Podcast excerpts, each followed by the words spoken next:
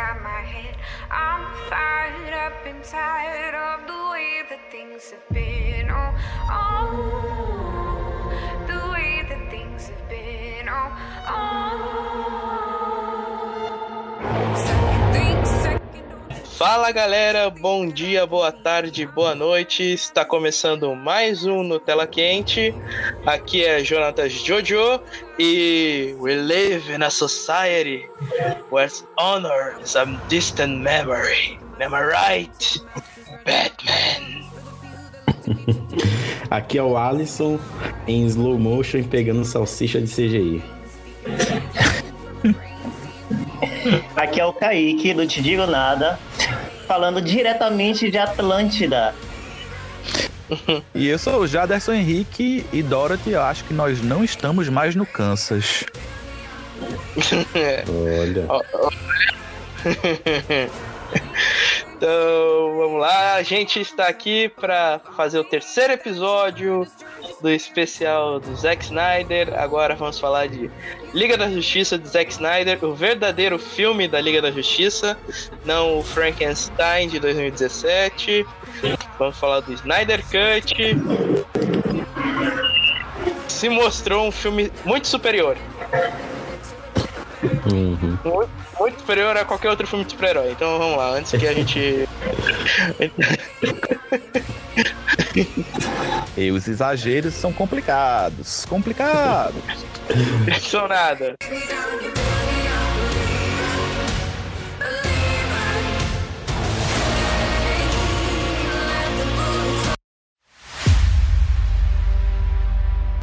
Jaderson, você que é o, o hater aqui.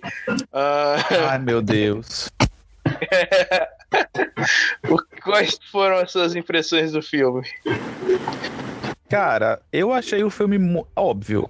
É extremamente superior, infinitamente superior ao de 2017, porque o de 2017 é muito ruim. É, mas aí eu também não posso dizer que é o melhor filme de super-herói de todos os tempos, um filme magnífico, perfeito, sem defeitos, porque não é. É um filme de quatro horas que tem seus percalços também. Hum. Alisson, Eu acho também extremamente superior ao de 2017. É, eu acho que sofre um pouco em algumas coisas até que a gente já tinha falado do Batman vs Superman, mas eu gostei bastante do filme. Ele tocou, esse daqui tocou. E vamos passar agora o microfone pro novato, Kaique. Cara, como eu amei esse filme, viu? Eu assisti duas vezes, em dias diferentes. É, a minha experiência ficou um pouco prejudicada, né? Eu acho que teria sido bem melhor se eu estivesse assistindo numa sala de cinema, com aquela tela maravilhosa. Mas é, assistindo na minha sala, nesse calor de Recife, quatro fucking horas, e aí ficou um pouco prejudicada. Quando eu assisti a segunda vez, o filme melhorou pra mim, a experiência. Qu- Quatro horas que flui muito bem, vamos dizer, né? É, isso Fluíram foi. muito bem. Então, né, a gente tá aqui. Eu agora vou falar aqui as minhas impressões, minhas primeiras impressões antes da gente começar a discutir de fato. Ah, Eu agora fico na dúvida de qual é o melhor filme de super-herói de todos os tempos. Se é Batman vs Superman ou se é Snyder Cut, né? Porque ambos são incríveis. Putz, grila. Eu vibrei em todas as cenas, até mesmo as cenas que não tem que é só diálogo, vibrei em tudo, em tudo, em, tu- em tudo, em tudo, em tudo. Então, vai ser, então aqui vai ser Dissinautas versus nem tão Dissinautas. Desenflóbicos. Então, né, va- vamos lá, vamos começar a contextualizar. É, antes de mais nada, né, ou, ou a gente já fez isso no programa anterior, não lembro. Eu acho que não. Ah, acho que a gente não contextualizou, então beleza. É... Existia um... Quando o filme de 2017 foi lançado, né, o Snyder já não estava mais na produção, ele estava abalado, né, todo mundo sabe com a, a morte da filha, né, então chamaram o Joss Whedon o diretor de Vingadores. E aí, quando o filme se mudou um monte de coisa, ele mudou um monte de coisa, escreveu, regravou um monte de parada, tá? Mas aí, quando chegou na, no cinema, teve a galera que até curtiu, achou divertidinho, eu tô entre essas aí, achei divertidinho, mas não era um filme do Snyder. E aí, de, aí a gente começou, os fãs começaram a perguntar pro Snyder lá na rede social que só ele usa. E aí, cara, é, aquilo lá é a sua versão mesmo? Ah, então, eu acabei de receber uma ligação do Nolan e da minha esposa e falaram que não, que não é para eu ver o filme, mas que eu, existe o meu corte e que eu pretendo lançar futuramente, sei lá, não, não sei o que fazer aqui, mas tem esse meu corte aqui. Aí começou a campanha massiva, Release the Snyder Cut, que foi tomando por, era só uma hashtag no Twitter e aí foi tomando proporções inimagináveis. Que, é sério, vocês imaginavam a, as proporções do, do release da Snyder Cut? Rapaz, então, eu acho que antes de mais nada, a gente tem que é, pensar que é, desmistificar essa ideia aí, né? Porque tem muita gente divulgando que, ah, porque os fãs conseguiram é, liberar o corte do Zack Snyder. Não, na realidade, na realidade, não foi bem assim que aconteceu, né? A não, gente foi uma sabe... série de fatores. Oi? Foi uma série de fatores que ah, não foram só os fãs. Não, não foi de longe. Eu acho que os fãs foram os menos importantes nessa história toda. Eles só fizeram uma zoada na internet, é, liberaram muita coisa, ficaram lá no pé do Zé, que também ajudou bastante para que a coisa acontecesse. Mas de fato, de fato, essa versão do Zack Snyder, esse corte só aconteceu por causa do HBO Max. Não tem nenhuma outra justificativa senão dar um boom no HBO Max. Primeiro porque já era uma obra feita, né? O que, o, o que a, os empresários iriam gastar para fazer um outro filme poderia ser muito maior, então eles iriam ter um gasto mínimo, que eles gastaram mais 70 milhões para produzir, finalizar, né? O corte do Zack Snyder. E era uma coisa que tinha já uma base certa de pessoas que iriam assistir, e era o que precisava para dar um impulso aí no HBO Max. Então a gente precisa desmistificar essa história de que, ah, porque fizeram, levantaram, fizeram abaixo assinada, levantaram hashtag e mexeu muita coisa. Na verdade, eu acho que o que os fãs fizeram foram, foi dar mais ideia para o próprio Zack Snyder incluir nessa versão dele aí, porque a versão que ele lançaria em 2017 não seria igual a essa que ele lançou agora venhamos e convenhamos, né? Sim, mas como eu disse, é, foi uma série de fatores que levou o Snyder Cut a ser lançado. É, teve o apelo dos fãs, né? Que to, todo dia, eu, eu me incluindo nessa, é, tava na release da Snyder Cut todo dia. É, também teve o fator HBO Max, como você falou aí. Também teve o fator mudança de mudança de líder na Warner Media. E teve o fator pandemia, que né, HBO Max precisava ter atrações. E como aqui o material já estava quase pronto, tinha, um monte, tinha uma penca de gente que queria ver. Então tá, vamos lançar isso aqui. Então foi uma série de fatores que levou ao, ao Jack Snyder Justice League a sair, sem falar no peso dos personagens, né? Porque convém, é, o Wire, que tem o tal do Wire Cut agora, né? Que o pessoal tá pedindo. Ai, para, é, gente, para. Poucas pessoas estão tá pedindo. Eu confesso que eu até gostaria de ver esse tal de Wire Cut. Mas esse eu realmente acho que não vai rolar. Até porque Esquadrão Suicida não tem o mesmo peso que Liga da Justiça. E também porque o David Ayer já tá em outros projetos que são bem mais a cara dele. Ele não. Ele não tá interessado em Esquadrão Suicida. E sem que tá vindo filme novo Esquadrão Suicida, então esse aí realmente acho que não vai rolar, não. Não. É, eu nessa questão toda, eu acho que os fãs eles tiveram essa essa força no, no impulsionamento do filme, né? Ele uhum. teve uma estreia aí explosiva que bateu o recorde no Now, né? E eu acho que tudo isso graças ao barulho dos fãs. Eu acho que a partir do barulho deles, o estúdio viu que tinha, tinha um público, né? Podia ter um público ali. Tanto que é, que é separado nessa né, parte do HBO Max e de, da Warner Studios. Tanto que a Warner não quer nem saber, né? Do Zack Snyder. E o não, HBO Max foi lá e quis lançar o. Não, a DC Films. É, a DC Films, isso. Snyder. Porque tanto que o, que o diretor, se não me engano, agora, ele já foi, né, falar que não vai continuar, não sei o quê. E, assim, é um projeto promissor, mas tem um investimento grande aí por trás, né? Então a gente tem que ver como vão ser os próximos capítulos. Cara, é... Eu concordo com o que o Jaderson falou sobre o impulso do filme ser do HBO Max. Eu acredito muito que tenha sido por conta disso. Claro que teve muito barulho dos fãs e principalmente em 2019, se vocês pararem para lembrar, teve aquele grande tuitaço do Snyder Cut, né, que até o Ben Affleck, a Gal Gadot participou também.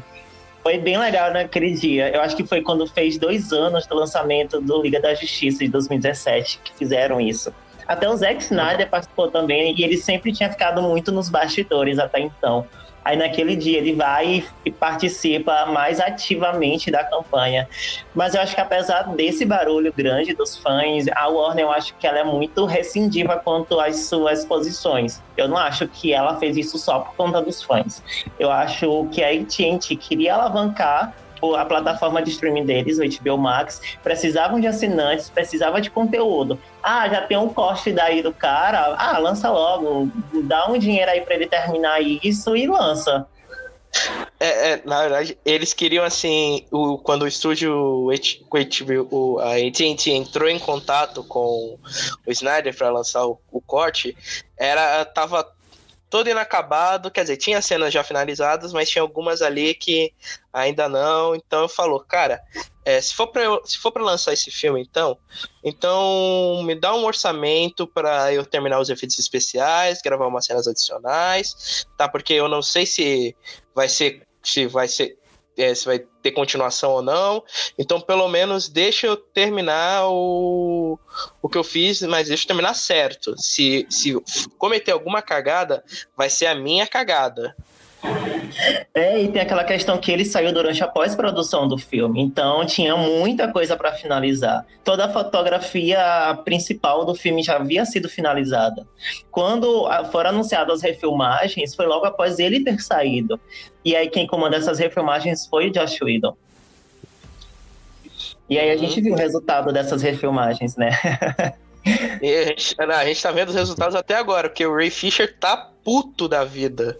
Sim. E não é só ele, o, o, elenco de Buffy, que também é uma série criada pelo Joss Whedon, também eles falaram, cara, esse cara é um ditador, esse cara é um filho da puta.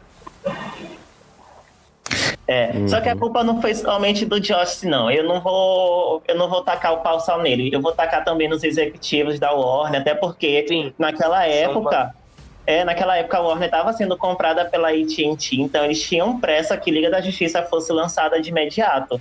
Até sugeriram para eles que o filme fosse adiado por conta das refilmagens, para dar mais tempo de ser finalizado alguns efeitos e tudo mais. Só que eles queriam que o filme fosse lançado de imediato, justamente para eles pegarem mais dinheiro que eles acreditariam que iam ganhar, né?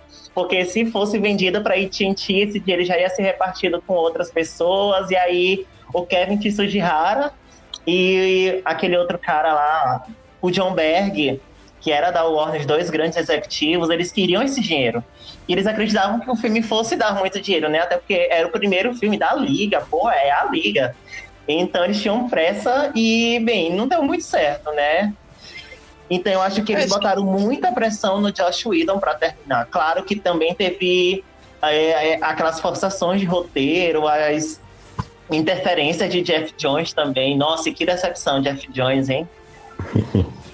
Pois é, o cara que salvou o Aquaman fazendo isso, velho, nossa. É, eu concordo com o Kaique, assim, eu acho que, primeiro que o, o Joss Whedon, ele não foi contratado assim que o Snyder saiu. Ele já tinha chegado bem antes, na verdade. Ele, ele ia fazer o filme da Batgirl, pra falar a verdade. Ele, ele já tinha sido contratado antes e ele já estava mexendo no roteiro de Liga da Justiça antes das coisas acontecerem, enquanto o Snyder ainda estava gravando. Porque é muito comum, inclusive em Hollywood, que existam é, diretores ou roteiristas que venham para sanar problemas de roteiro. Porque o que aconteceu? Quando Batman vs Superman criou uma cisão no público, a Warner desesperou e disse: não, é, tem que melhorar isso aqui, eu não quero essa coisa dark. Tanto é que ele, o próprio é, Zack Snyder tinha dois. É, tinham duas caras lá, dois produtores. Ele foi intimidado, foi óbvio. Mas aí os caras estavam lá controlando as gravações para dizer, eita, isso aqui pode, eita, isso aqui tá muito legal não. E o Joss Whedon foi contratado para dar uma sanada no roteiro ali, colocar mais leveza, umas piadas e tal. E isso é super comum de acontecer. O... Agora, colocar o Flash caindo nos peitos da Mulher Maravilha. Pois é. É, só que essa leveza do né? roteiro é, só que essa interferência do Josh Whedon começou é, a partir de um momento que o Zack Snyder ainda estava lá, só que teve, não sei se vocês lembram, teve uma sessão de exibição do filme para alguns executivos da Warner. A, na verdade, a Warner realizou essa sessão e chamou algumas pessoas convidadas exclusivamente para assistir. Dentre elas estava o Josh Whedon, inclusive até o, o roteirista de Mulher Maravilha estava lá também. E essas pessoas foi uma sessão fechada só para eles e para discutir o futuro do filme. E eles não estavam satisfeitos com o filme. Então, essa foi a primeira é, quebrada nas pernas do Snyder, né? Então, logo depois dessa sessão, eles deram mais liberdade para o Whedon participar dessas interferências junto com o Jeff Jones. Jeff Jones ele já era o presidente da DC Filmes na época, junto com John Berg, e eles estavam interferindo diretamente na produção do filme. E nossa, que saco, né? Você tá trabalhando numa coisa e ficar fulano e ciclano te dizendo que não é isso, nem aquilo e tal. Principalmente quando a gente fala de arte. Sim. Uhum. Sim, pior pior. E X-Men também passou. Os filmes X-Men também passaram muito por isso. O Brian Singer, ele, ele se importava, ele queria fazer um, um filme foda de X-Men, mas tinha tanta gente metendo o dedo que, né, geralmente saíam filmes. É, pelo menos os dois últimos foram bem medianos, então. É. E vocês sabem quantos roteiros Liga da Justiça teve no total? Roteiros oficiais. É, então, eu sei que existem três versões de Liga da Justiça. Exatamente. A, a gente acabou de ver, que a gente tá vendo, que a gente tá discutindo. A que o Snyder planejou que ia ser muito mais dark, muito mais próxima de um filme de terror e de ficção científica. E a versão que foi pro cinema. Uhum. Essas são as três versões que a gente conhece. Enfim, no final, Exatamente. No final das Tem... contas, a, a Warner, eu acho que talvez a Warner e os, os e tal são os grandes responsáveis por tudo que aconteceu, mas se você der uma olhada, né, com mais calma, de fato, eles ainda também não estão de todo errado. Eles estão ali para defender o dinheiro, né? Claro, da pior maneira possível, sim, eles fizeram da pior maneira possível, mas é muito complicado quando você tem um diretor como o Zack Snyder, por exemplo, que como eu já disse, em outros. É muito. Não é que ele é muito autoral, é que, veja. Filme. Ele divide o público, né? Não nem divide o público. É porque eu acho que a maneira dele filmar é muito complicada para o estúdio, né? Porque como é que você vai contratar um cara para fazer um filme de duas horas e o cara grava três horas de filme, quatro horas de filme? Gente, quanto mais você gasta, ma quanto mais você filma, mais dinheiro você está gastando do estúdio. É claro que o, o estúdio sabia quem era o Zack Snyder quando contratou, sabia, porque ele já tinha feito é, Homem de Aço, ele já tinha feito Ótimo, que ele gravou um filme de duas horas e pouco e fez um, uma versão estendida. Batman vs Superman teve mais meia hora. E isso é complicado. Isso realmente é muito complicado. Eu já disse da última vez. Um filme ele tem que ser completo nele. Se você faz uma versão estendida para explicar o filme, que, que coisas que ficaram faltando no filme que foi lançado estão na versão estendida, tá errado. O filme, a versão estendida, ela pode sim complementar, trazer coisas novas, adicionar, mas nunca completar um filme que ficou faltando algo, como aconteceu em Batman vs Superman. E aí a Warner fica Não, doida, né? Aí o que os empresários vão fazer numa situação como essa? É muito E, e os- o Zack, e o Zack Snyder, eu acho que ele também chegou é, e já deram esses projetos até por causa do Nolan, né? Também. O Nolan principalmente. meio que ajudou ele ali a Uhum. subir e falar, ó, coloca ele aí pra fazer o Superman, coloca pra fazer o Batman, aí comandar esse universo que vocês estão criando. Então, aí a Warner eu acho que se viu meio refém ali, né? A gente não vai jogar o cara que a gente tem o Nolan no- também no jogo, né? É, agora o Nolan tá puto com a Warner também, então agora, né, vamos ver. Vamos ver o que, que, que vai vir dessa novela do Nolan. Mas, mas, enfim, mas, Jardim, isso que você falou de ah, o filme, é, o cara grava umas 5 horas e o filme tem que ter duas. Na verdade, isso é muito comum em Hollywood. É muito comum é, um roteiro ser escrito. Aí o roteirista e o diretor tiram certas partes, vamos tirar isso aqui, aí vamos filmar, filma, filma, filma, filma, Aí também é normal, né? é, retirar algumas cenas. Isso, isso, isso é, su- isso é muito normal em Hollywood, pra falar a verdade. Calma lá. Isso só nunca aconteceu. Isso só nunca aconteceu com o John Ford, porque ele realmente filmava o necessário. Inclusive, tem uma história muito famosa do John Ford, que ele tava filmando, não lembro agora qual filme, mas o, um assistente de direção chegou nele e falou: Cara, a gente tá oito dias, a, a gente tá três dias atrasado. Aí ele falou: ah, Três dias são oito páginas de roteiro, não são? Sim, ele jogou fora oito páginas aleatórias do roteiro do filme dele e pronto, agora estamos, agora estamos no prazo. Então, calma lá. Não é, É, não é assim também, não, tá? É, é comum você ter refilmagem, é comum coisa, mas você gravar duas horas a mais de filme, de um você ter um filme de duas horas, você gravar quatro, não, meu amigo, me venha dizer que isso é normal, porque não é. Não é, não é comum, porque isso é perda de dinheiro. Não é, de fato, não é comum, a não ser que seja uma coisa muito autoral, um diretor muito mainstream, que é muito fora da curva. Mas na indústria, sabe, esses filmes tipo Liga da Justiça, Vingadores, esses filmes que são blockbusters que, que movimentam muito dinheiro, não é comum não, meu amigo. Só se for na cena independente, que realmente tem aqueles filmes de diretores mais autorais, que filmam muito tempo e etc e tal. Mas, no geral, inclusive, poucos diretores têm essa de filmar muita coisa, assim. De ter, ah, vou filmar muitas horas e tal. Poucos diretores têm essa liberdade. Isso não é comum, não. É perda, perda de dinheiro, muito dinheiro. Não, não, não. Eu não, eu não disse isso, cara. Eu disse que é comum filmar, os diretores filmarem é, mais do que o tamanho do filme quando for lançado, e eles cortarem as cenas que acharam desnecessárias. Um exemplo que eu posso dar aqui, o, o Corra, do Jordan Peele. Que tem uma cena, tem uma cena excluída, que é maravilhosa deles jogando lá um jogo meio parecido com tênis, não lembro.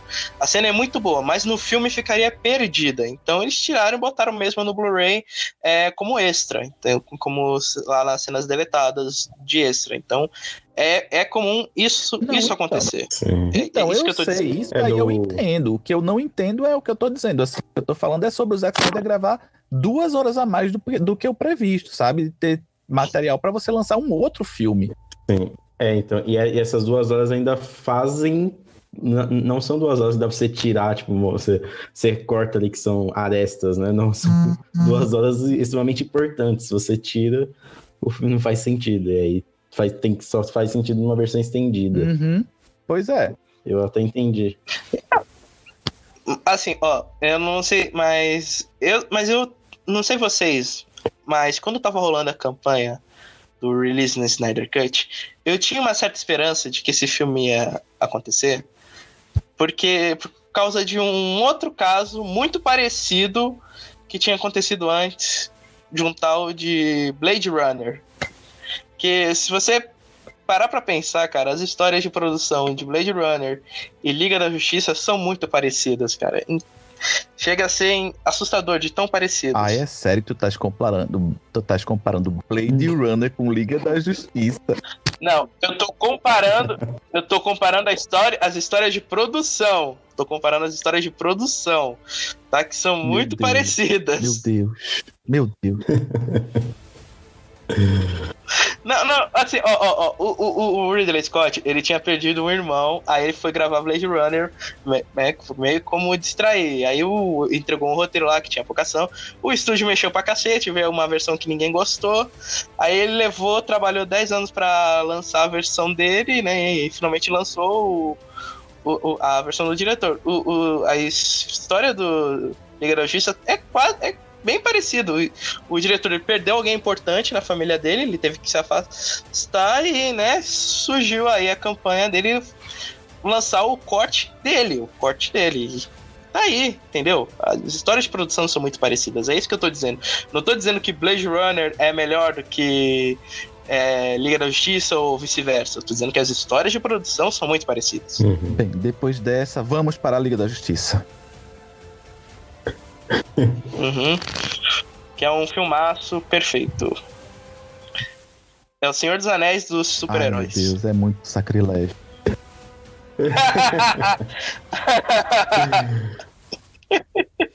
vamos, vamos, vamos, vamos começar aqui com, com, com o Jarderson. Vai, Jarderson. Fala, fala, fala tudo que você tem que falar. O quê? Sobre o filme? Cara, então, Isso. Cara, É, sobre então, o filme. veja só. É, eu acho o filme muito bom, óbvio. É, eu acho que o Zack Snyder, ele tem uma visão, ele, de fato, ele tem uma paixão pelos personagens. Eu acho que ele, por exemplo, no, no quesito Mulher Maravilha, ele entende a personagem muito melhor do que a Patty Jenkins. E que eu não seja crucificado por falar isso, mas eu acho que ele, ele, tem, ele tem essa Não. visão.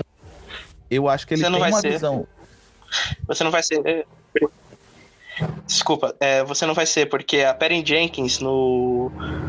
No Mulher Maravilha, quando ela tava fazendo o primeiro Mulher Maravilha, ela falou que o Snyder foi essencial pra direção do Pois filme. é. Tanto é que no segundo filme, nesse 84, ela destrói a personagem, né? Porque é uma bobalhona.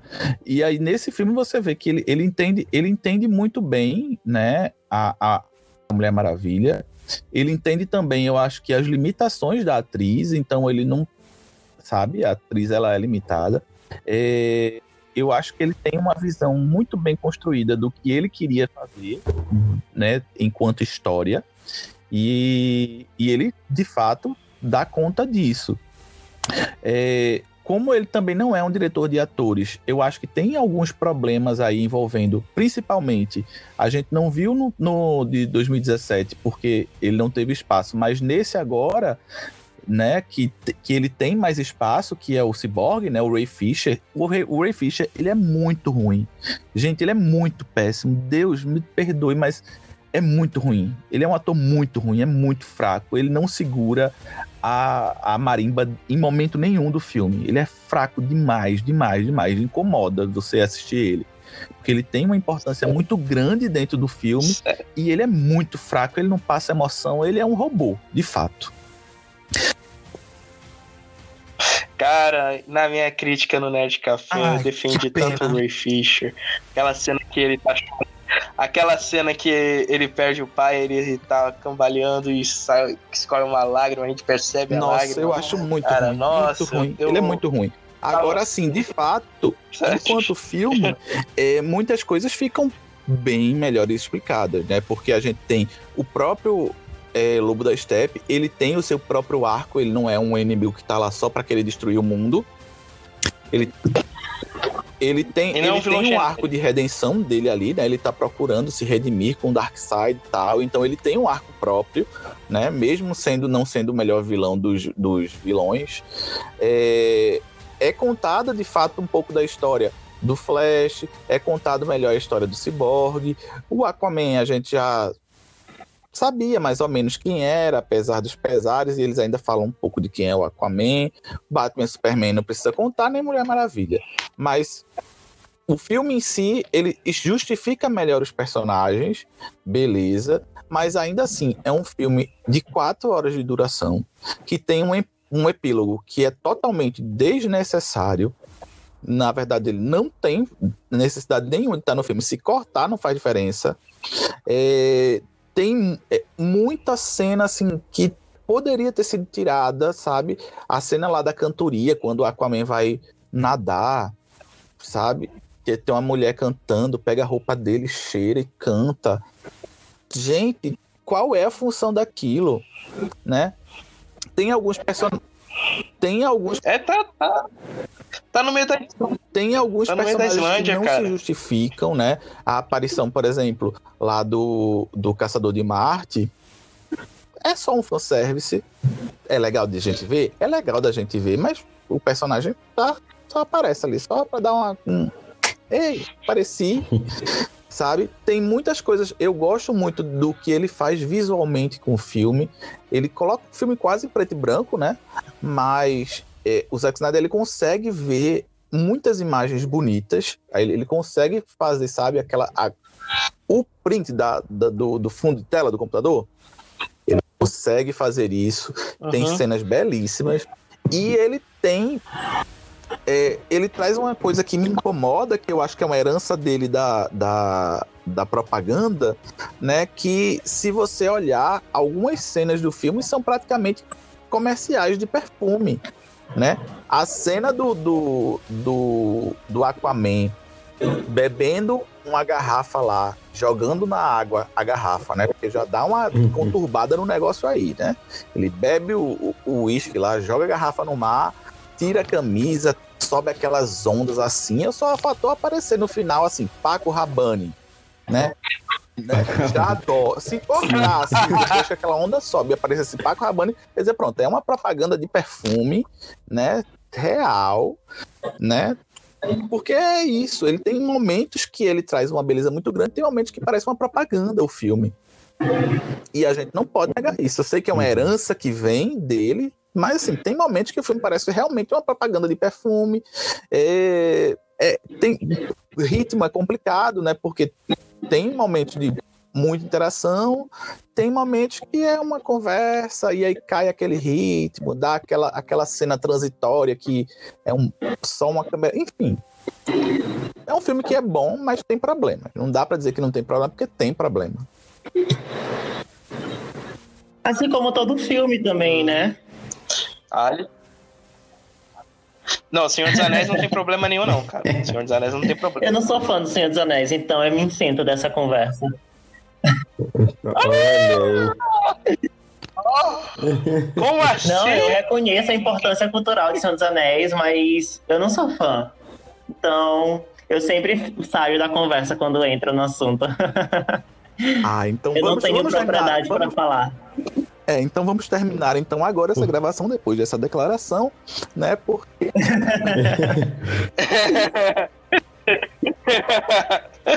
tá, tá, vai, Kaique, fala aí suas considerações. Nossa, eu gostei demais do filme. Como eu falei, eu vi a primeira vez, é, eu tive a minha experiência prejudicada, fora que quando eu assisti ao filme, eu lembrava muito da versão de 2017. Então eu não fiquei muito surpreso quando algumas cenas aconteceram. Eu já esperava que a trama fosse ser a mesma trama. Além disso, com todos os storyboards que já tinha falado, as cenas que não saíram na versão teatral, e algumas pessoas da produção terem falado, por exemplo, o tubo de explosão, no final com o Darkseid aparecendo, a aparição do Caçador de Marte para Lois Lane. Tudo isso eu já esperava que isso fosse acontecer. Então, quando aconteceram, eu não fiquei surpreso. Eu não fiquei, nossa, sabe, de boca aberta, nem nada. Então, isso prejudicou demais a minha experiência assistindo o filme na primeira vez. Quando assisti pela segunda, que já estava mais livre, já sabia mais ou menos melhor como foi o filme, eu consegui entrar mais ainda na imersão dele. Então, eu gostei mais ainda. Inclusive, a minha própria nota, que era de 8,5, subiu para 9. Mas eu concordo com o Jaderson, não é um filme perfeito. Teve algumas coisinhas aqui e acolá que me pegaram demais. Principalmente quando a gente vai para Atlântida, né? Eu, como um Aquafã, eu preciso falar que eu não gostei de algumas coisas que aconteceram. Mas eu vou chegar nesse ponto principal. Não, a bolha, a bolha. foi o menor dos problemas. Pode falar. Mas eu vou chegar na bolha. Uma das É. coisas que eu gostei demais no filme Aí. foi o desenvolvimento dado para os personagens. Eu fiquei naquela, ah, ele já tinha gravado quatro horas de filme e o filme não vai mais sair para o cinema. Bota logo essas quatro horas aí, não tem problema mais não para sair. Então, isso ajudou muito a entender melhor os personagens e o desenvolvimento deles. Principalmente da Trindade, que a gente já estava conhecendo eles lá no filme de Batman vs Superman. Então, deu para ver até um certo desenvolvimento deles de uma forma melhor. Por exemplo, o Batman. Eu até gravei um vídeo ontem sobre isso. O Batman, ele estava totalmente desesperançoso no primeiro filme, acreditando que todos os homens eram maus, que não existiam mais homens bons no mundo. E aí, é, revigorado pela morte do Superman, a gente vê um Batman até muito diferente nesse filme. Ele tá o mais otimista, inclusive ele até fala: "Eu não tô mais sendo guiado pela razão, tô sendo guiado pela fé". Então, mesmo com esse mínimo de esperança na- no retorno do Superman, eles conseguirem salvar o mundo, ele decidiu se agarrar nesse pequeno fiasco de esperança. Então, isso dá uma mudança no personagem que eu gostei, sabe? Não somente nisso, mas a Mulher Maravilha, quando a gente assiste esse filme em seguida do próprio filme solo dela, e quando eu falo filme solo, eu me refiro ao primeiro, ganha uma outra camada porque tu já entende melhor a história dela, que ela não consegue voltar para casa, não consegue voltar para Tenícera, ela tem saudade das suas irmãs, ela tem saudade da sua mãe, ela tem saudade do Steve Trevor, e a gente entende melhor por que, que ela se afastou do mundo. Eu tô desconsiderando Mulher Maravilha de 84, tá, gente? Aqui para esse filme. Graças a Deus. É multiverso, é muito Multiverso, É, multiverso. Embora eu acho que 84 não interfira tanto assim no- nesse filme de agora. Mas eu, considerando o primeiro filme solo dela, a gente vê em alguns momentos do filme ela tentando se reencontrar com a própria humanidade, com a- o mundo, com as pessoas, sabe? Então, eu é, e isso se deu principalmente com a morte do Superman também. O, a morte dele não mudou apenas o Bruce Wayne, mas também trouxe uma outra camada para Diana que faz ela querer repensar esse próprio afastamento. Não sei se vocês concordam. E tem o epílogo que até o Jaderson falou, parte dele seria desnecessária, eu concordo, mas como ele já havia sido gravado algumas coisas, por exemplo, a cena de Lex Luthor com Slade Wilson, aquilo dali já era um gancho para o filme solo do Batman. Então, muita coisa que acontece no epílogo já é puxando ganchos para aqueles filmes que tinham sido anunciados em 2015 lá naquele antigo calendário de filmes.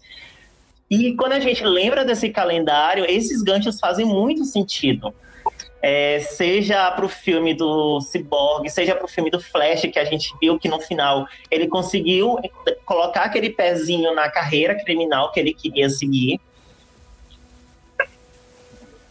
E, nossa, é, falando já do Flash, foi um personagem interessante. Ele é muito diferente de algumas versões dele.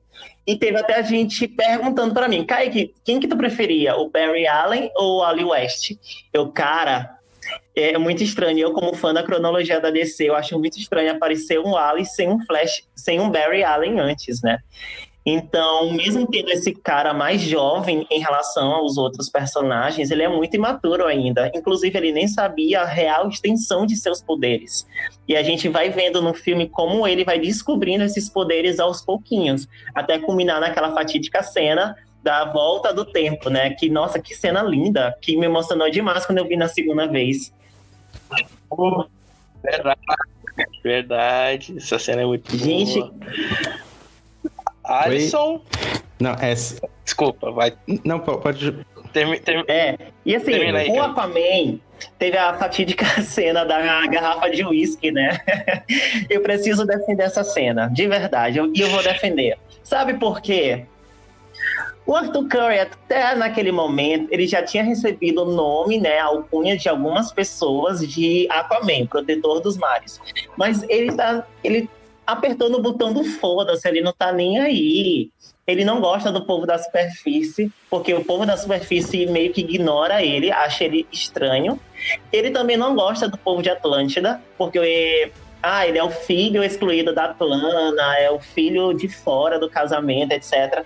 Então, ele não tá nem aí para nenhum dos dois mundos. Só que ele se vê atraído pelo lado do, é, dos super-heróis, como naquela cena que mesmo o cara lá não seguindo as regras do naufrágio, das tempestades, ele vai e salva mesmo assim.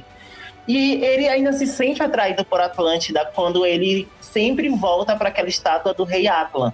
Ele sempre tá lá querendo seguir isso é como se fosse uma coisa que tinha sido proibida para ele e esse proibido chamasse a atenção dele.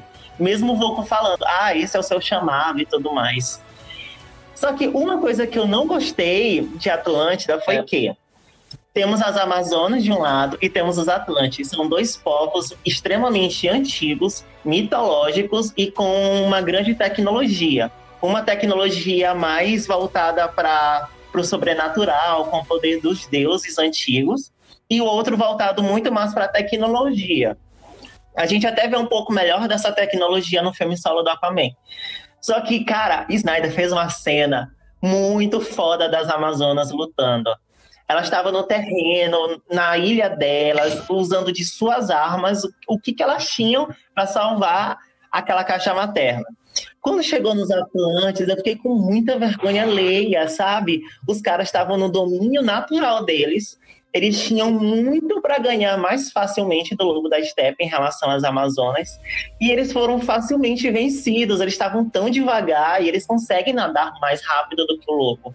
O Lobo estava num ambiente totalmente inóspito para ele mesmo. E ele venceu os Atlantes, com exceção da Mera, de uma forma muito fácil. Então, quando eu vejo isso, eu fico, poxa, é só isso, sabe? Não Mas poderia ter guardas melhores. pense pelo lado, pense pelo lado positivo, Mas... Kaique. Os humanos só enterraram a caixa na, na Terra. É, mas seja, nós estamos comparando os humanos com os Atlantes, né? Os caras que tinham tecnologia de é. ponta lá na, em trocentos anos antes de Cristo. Ô, homem, depende de tua raça. Tu não é Atlante nem é Amazona. Não, Meu mas é Deus, é por eu ser um fã que eu preciso ser chato nisso. Mas uma coisa muito legal que eu não sei se vocês perceberam era que enquanto eles estavam fora daquela bolha de conversa, eles meio que se comunicavam através de sons estilo orcas, baleias, sabe aqueles sons marítimos. Claro, pô, eles são peixe mais ou menos, né? eles ainda são humanos um pouco modificados. Cara, você falou aí dos Atlantes da Amazonas, comparando que os dois são dois povos muito antigos, rivais uhum. ainda por cima. É, eu achei muito maneiro na cena que eles vão desenterrar o, o Clark, a interação entre o Aquaman e a. o diálogo entre o Aquaman e a Mulher Maravilha, falando, nossa, eu, uma Amazona trabalhando aqui junto com um Atlante, meio Atlante, para falar a verdade. Aí ali você percebe que os dois povos têm muito mais em comum do que eles imaginavam. Eu, eu nem diria que os dois povos têm algo em comum, eu diria que os dois personagens têm algo em comum na verdade. Porque os dois povos continuam inimigos uns dos outros. A diferença é que o Aquaman, ele por ser metade daquele povo dele, ele também tem um rancinho desse povo. Então, ele, eles dois têm algo em comum, os dois não gostam dos Atlantes naquela hora. Eles meio que começam a se entender. Quando ela viu que ele era meio Atlante, ela já não gostou muito da ideia. Ela disse: Ah, eles não são muito confiáveis, é, eles já travaram guerras com a gente e tudo. Esquece esse cara. Só que aquela cena é muito legal, não somente pela interação do Barry com o Vic, mas pela própria interação de Diana com o Arthur. A gente vê os primeiros laços sendo formados entre eles na liga. Então, é uma cena que eu gosto bastante no filme. Sim, sim, realmente é muito. É uma cena bem, bem legal. Alisson, suas considerações. Oi. Então, como eu falei, esse filme aqui ele me surpreendeu. Eu era daquele time que eu não gostei. É Marvete. Não, eu, eu daquele time que eu não acreditava quando, quando ele anunciou lá o Snyder Cut, eu não acreditava, ah, ah isso daí não vai sair nunca, não. É, deve estar tá pior do que o que foi pro cinema. Porque o que tinha saído antes é que o pessoal tinha assistido e, falava, e tinha gente que falava que era é, uma versão inassistível, né, do filme. Inclusive, eu acho que quando os atores começaram a twittar a release da Snyder Cut, eu acho que já estava confirmado já, eles só queriam só começar já a fazer o barulho.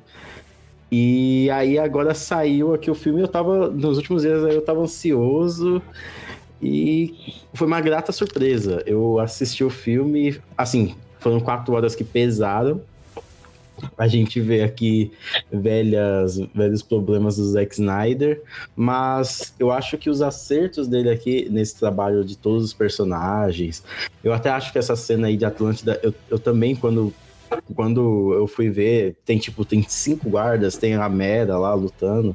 Inclusive, o James Wan ele salvou, né? Porque foi ficar fazendo essa bolha para conversar toda hora seria meio Ah, pedante. sim, eu no nem falei da também. bolha, né? Ele salvou Uma ali. coisa Eles- é a meta fazer a bolha, né? Outra coisa é, É, o eles- vulco que eu nem falei- a Quacinese tem. Não, eu falei que a bolha é pra dar privacidade na hora da. Mas o É, fez como ah, essa é. bolha, tem menino? o- Se ele nem a Quacinese tem, não faz sentido isso. O irmão, o irmão do, do, do- do Arthur, que é o trono, tem que manter a conversa ali. É, as, as é, fofocas. privado. As fofocas, né? Contar fofocas. Exatamente. Não me é uma convenci.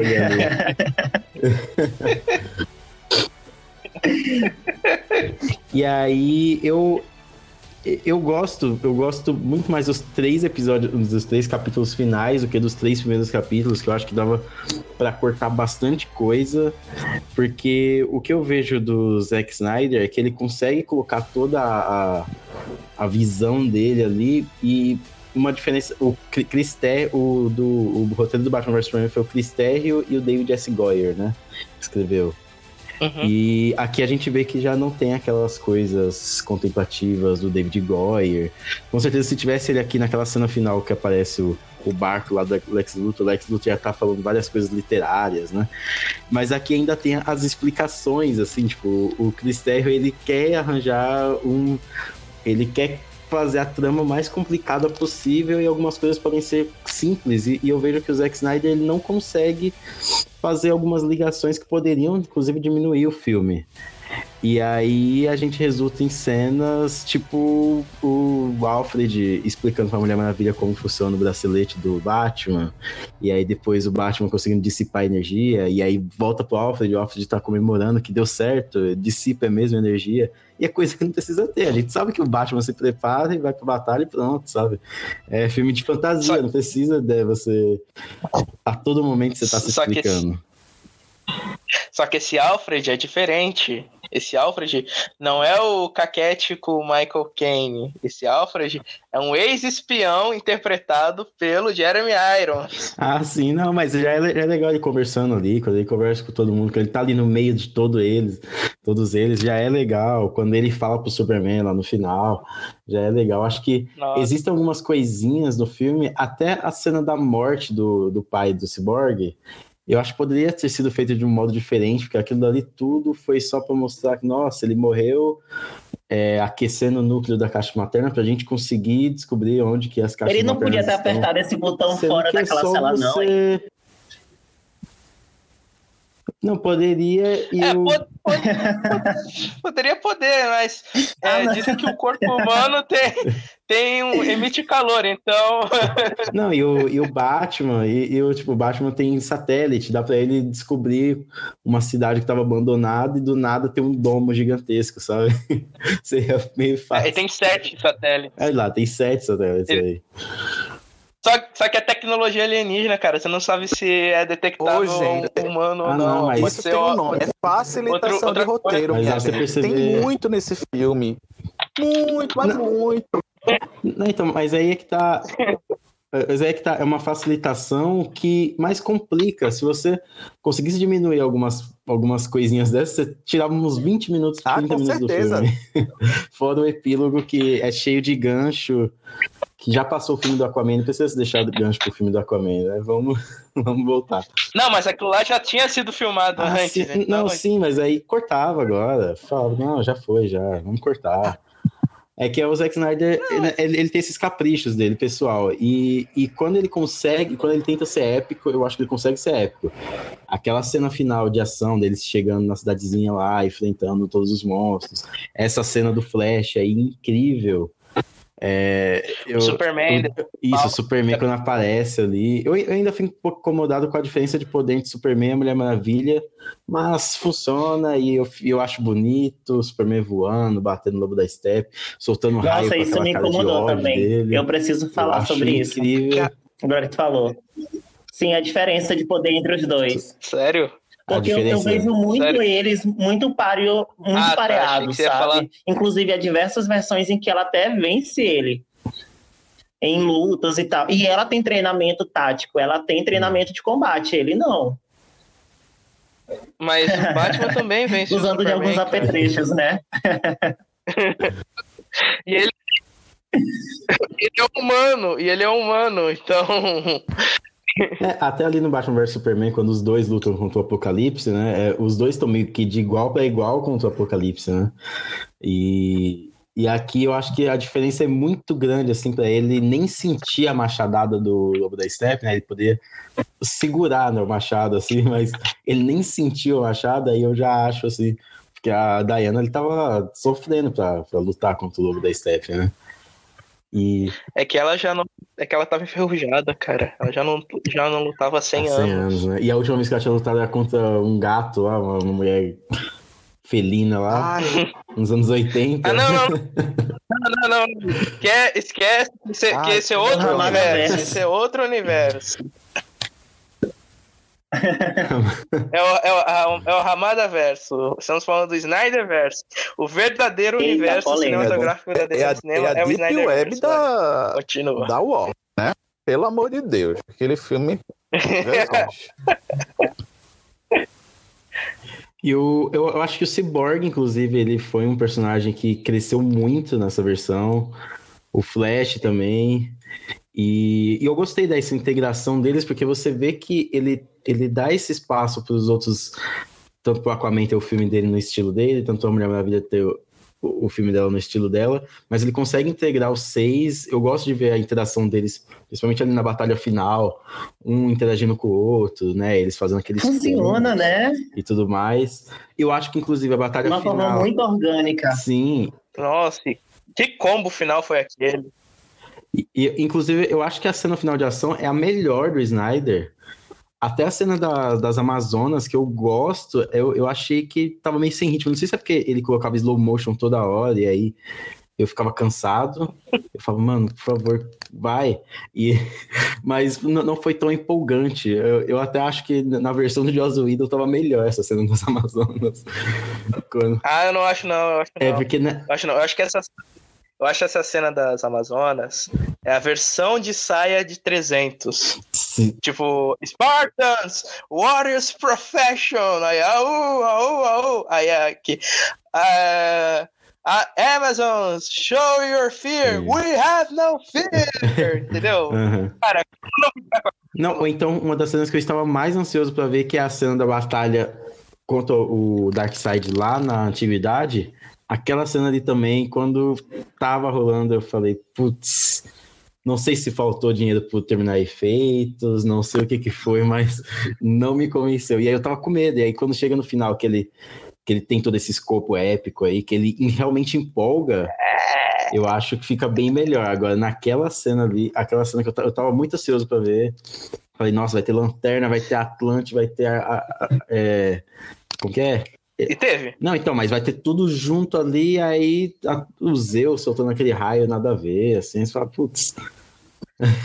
Peraí, Zeu- peraí, você tá falando que o deus do trovão soltando raio não tem nada a Não, ver? não, não, mas aquele raio muito feio, sabe? Aquele raio é muito feio. Ah, tá. Eu achei que ficou muito fora, assim, não, não teve essa coisa Zack Snyderana de, de ter uma. de, de te pegar, sabe, de te empolgar. Eu acho que Sucker Punch, por exemplo, as meninas na guerra empolgava mais, sabe? É, porque elas lutavam com zumbi nazista. É. Então, Mas no geral, o filme ele sai com saldo positivo e consertou o Coringa do Jared Leto, que aquela cena ali eu, eu gostei demais. Eu, eu, eu, eu vi muita gente falando muito mal, mas eu gostei demais. Foi uma- Coringa, chegamos nesse ponto.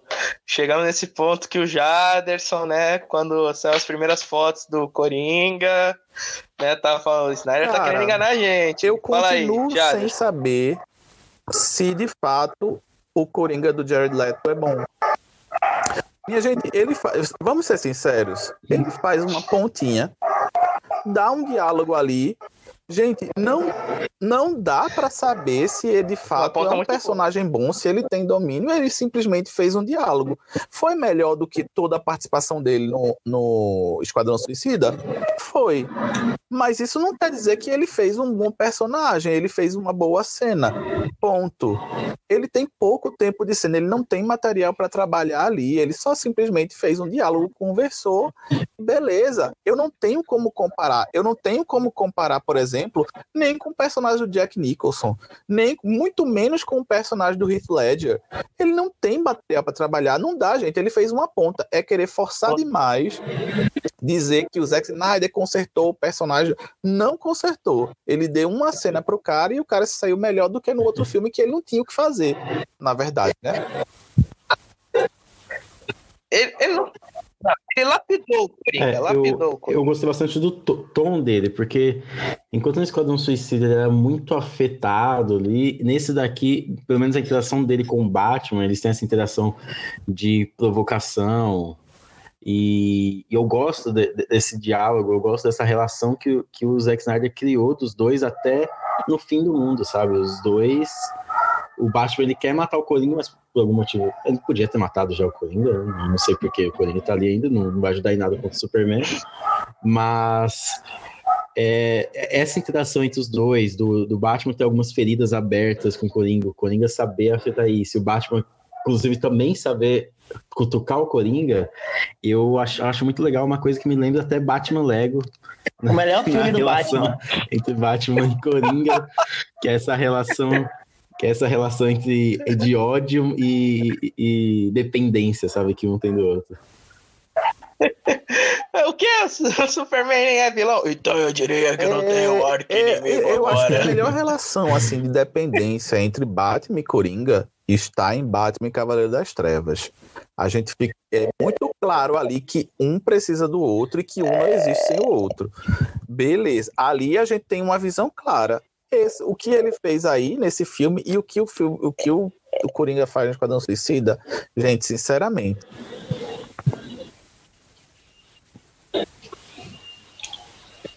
Não, eu vou dizer que o Coringa do Esquadrão Suicida, até- é- eu até gosto do conceito dele ser diferentão, sabe? Eu, eu gosto quando o negócio é diferente. Eu gosto é, ele ser meio gangster. E, isso eu curti. O, ne- o negócio é como eles mostraram. cara, Como eles nada mostraram salva que aquela eu não risadinha. gostei tanto. Nada salva Não, não, isso. a- Nada. Isso é a criação do Jared Leto. Nada salva isso. Quando começou a cena que esse homem fez, Isso é. já matou pra mim. Eu disse, não, puta merda, não tem ninguém que diga que pare com isso, velho.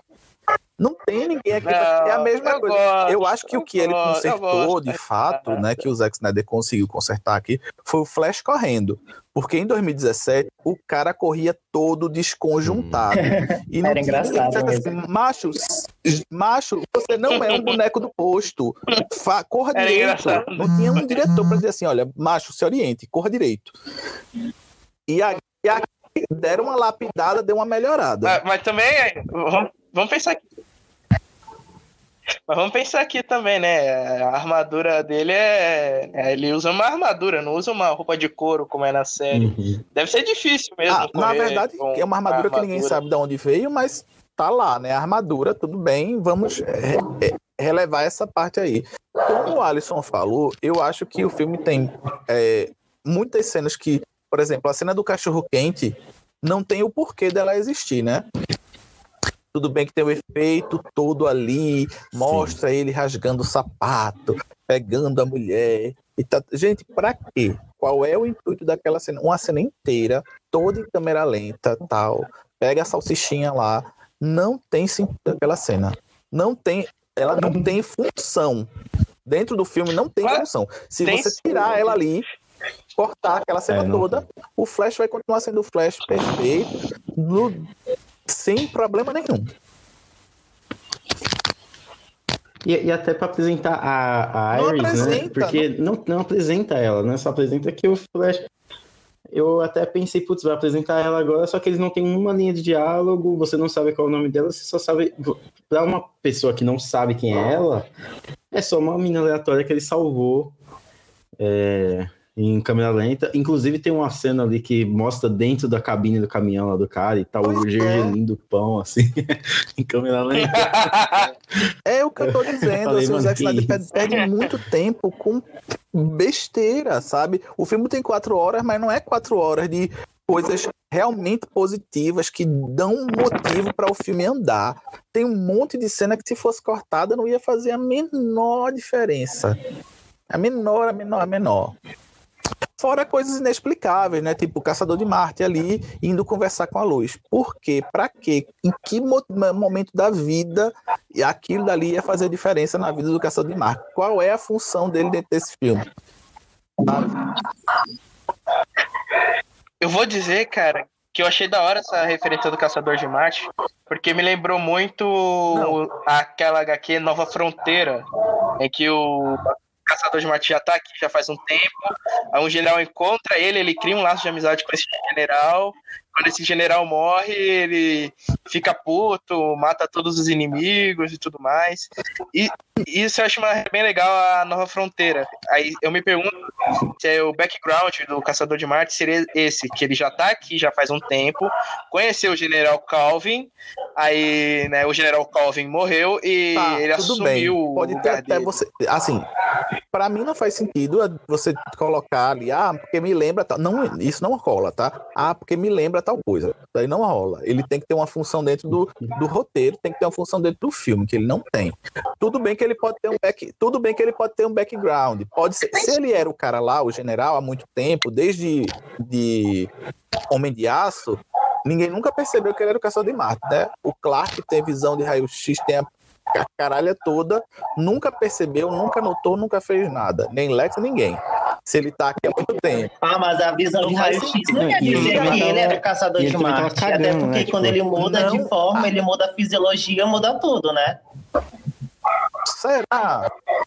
Bem, digamos que Não, mas eu não deu entendi, eu, perceber, eu entendo assim, que o não, Jaderson mas- quer falar. Eu entendo que tam- foi uma cena desnecessária, que não faz, que não precisava pro sério. filme, sabe, pro andamento da trama, era desnecessária. Assim como a cena também da Iris do Oeste. Era uma cena que estava ali justamente só para mostrar os poderes do Flash, para apresentar o personagem, os seus poderes, mas poderia ter sido retirada simplesmente e sem fazer falta alguma pro filme o caçador tá ali mais para mostrar, ó, existe esse personagem que a gente pode utilizar numa possível sequência. Como já tinha sido gravada a cena e ia para o streaming não precisava mais da limitação do tempo, botava. Mas se fosse para um cinema, não teria necessidade nenhuma da cena. Então cortaria tranquilamente. É, é, é aquela coisa. Esse filme, eu acho que esse filme, é, o Zack Snyder aproveitou e saiu colocando tudo que ele foi coletando desde 2017 até agora. Tudo que os fãs queriam ver. Ah, eu queria ver o, o Caçador de Marte. Queria ver Lanterna Verde. Ah, eu queria ver Amazonas. Eu queria ver. Tudo que todo mundo pediu, ele colocou. Ah, eu queria um uniforme preto. Qual é a justificativa do Superman estar com uniforme preto? Nenhuma. Não tem Fanservice. É só fanservice. Não, É- não, Eu Jonathan, tenho, eu tenho, é eu tenho, outro eu tenho, não, tem, tem, tem, justificativa, tem justificativa assim. Tem sim. furado. Roupa preta Nossa, é mas sempre achei mais estilosa que roupa colorida. Quando o Homem-Aranha- muito uniforme colorido nesse Quando o filme. Homem-Aranha. E- Então, é porque o uniforme colorido tava, tava furado. É, tava Ele furado, teve não que lembra? pegar não? rapidão ali, ele saiu correndo e aí ele falou, vou pegar esse, esse preto aqui mesmo. Tô nem aí. Que é mais estiloso embora. também, É, mais é, estiloso, é em- mais bonito. E também, ó, quando, quando o Homem-Aranha ele foi possuído pelo Venom e depois o Venom saiu, ele manteve o uniforme preto por algum momento, que era muito mais estiloso que o vermelho Ah, feio. é, é, é muita forçação de barra, assim. É, é- é- o Superman bota um- um- uma roupa preta na cara. Só porque o pessoal pediu. Não tem é, é, função isso acontecer. Tem muita coisa no filme que não, não tem lógica, simplesmente. Eu acho que todo o background, por exemplo, do Cyborg faz muito sentido, mas esse filme, ele mostra a necessidade, o quão a DC e a Warner foi apressada em querer fazer um filme total da Liga. Se o filme ele tivesse sido feito sem a origem do Hum. Flash. E sem a origem do Cyborg, se eles tivessem o filme solo dele, inclusive essa cena da, da namorada do Flash, seria muito melhor explorada dentro no, num filme solo dele, ele conhecendo ela, depois indo lá conversar com ela e tal, funcionaria super, super toda a história do Cyborg sendo contada com mais calma, até porque tem, ele tem um background dramático muito forte. Então, isso mostra a necessidade de que desses personagens terem os seus próprios filmes e não entulhar eles dentro de um único filme para contar a história, a origem de personagem, para ter um filme de quatro horas. Se tivesse tirado a origem do Flash e a origem do Cyborg, a gente sabe que daria duas horas, né? Se Mas a origem do. Mas a gente. Mas a origem do Cyborg é mostrada em Batman vs Superman, cara. Ah, então, mas é De uma forma novo mais aqui. detalhada, mas foi mostrada aqui. Não, não é. É. Não, é, é que, ele, que ele mostra e fala, ah, mas meu pai foi us- usou lá depois do acidente, aí mostra o Silas lá colocando a caixa, mesma cena, só que de um várias vezes, né? ângulo diferente. É sobre outro ponto de vista. Mas É. enfim, ó, o que eu tenho a dizer, assim, eu já sabia que a história ia ser a mesma do, da versão de 2007, de 2017, tô pirando aqui. No entanto, é, dando outra visão, é mais ou menos quando a gente joga RPG. Eu já mestrei várias aventuras em que o em que a- o agente, em que os cavaleiros têm que resgatar a princesa no castelo que, tá, que é mantido por um dragão. E em todas elas é, ela foi contada de maneira diferente. É uma aventura, foi contada a, a mesma aventura de maneira diferente.